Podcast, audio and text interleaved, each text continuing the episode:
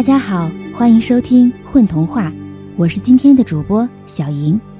大家好，我叫罗立晨，今年十岁，我扮演的是孩子。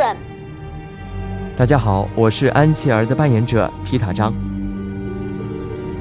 今天为大家带来的是安徒生童话《安琪儿》，希望通过这个故事，我们每个人都能像安琪儿一样，尽管生活困苦。仍旧对生命充满热爱，对美好充满期待。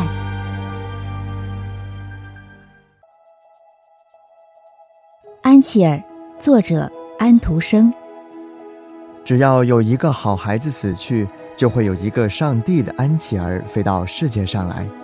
他把死去的孩子抱在怀里，展开他的白色的大翅膀，在孩子生前喜爱的地方飞翔。他摘下一大把花。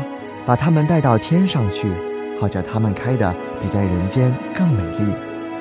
仁慈的上帝把这些花紧紧地搂在胸前，但是他只吻那颗他认为最可爱的花。这棵花于是就有了声音，能跟大家一起唱着幸福的颂歌。你听，这就是上帝的安琪儿抱着一个死去的孩子飞上天时所讲的话。孩子听到这些话的时候，就像在做梦一样。他们飞过了他在家里玩过的许多地方，飞过了开满美丽花朵的花园。我们把哪一朵花带去栽在天上呢？他们看见一颗细长的美丽的玫瑰，但是它的花梗已经被一只恶毒的手摘断了，所以他那些长满了半开的花苞的枝子都垂了下来。猥亵了，可怜的玫瑰花，把它带走吧，它可以在上帝的面前开出花来的。安琪儿就把这朵花带走了，同时还因此吻了孩子一下。孩子半睁开他的眼睛，他们摘下了几朵美丽的花，但也带走了几朵被人瞧不起的金凤花和野生的三色堇花。现在我们可有了花了。安琪儿点点头。可是他们并没有飞到天上去。这是夜晚，非常寂静。他们停留在这座大城市里。他们在一条最狭窄的街上飞，街上堆着许多干草、尘土和垃圾，因为这是一个搬家的日子。这儿还有破碎的碗盘，墙上脱落下来的泥块、烂布和破帽子，这一切都不太好看。安琪儿在这堆烂东西中间指着几块花盆的碎片和花盆里面掉出来的一团干泥块，一大棵枯萎了的野花用它的根把自己和这块土堆系在一起。这棵花现在已经没有用，因此被人抛到街上来了。我们要把这棵花带走，我在飞行的时候再把理由告诉你。于是他们就飞走了。安琪儿讲了这样一个故事。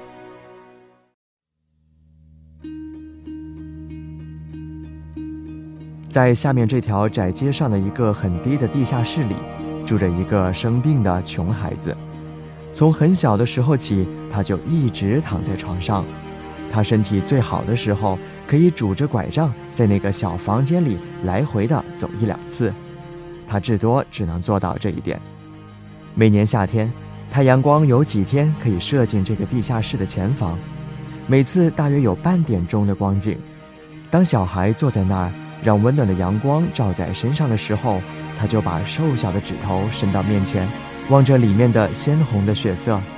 这时人们就说：“今天这孩子出来了。”他对树林的知识是从春天的绿色中体会出来的，因为邻家的孩子带给了他第一根山毛榉的绿枝。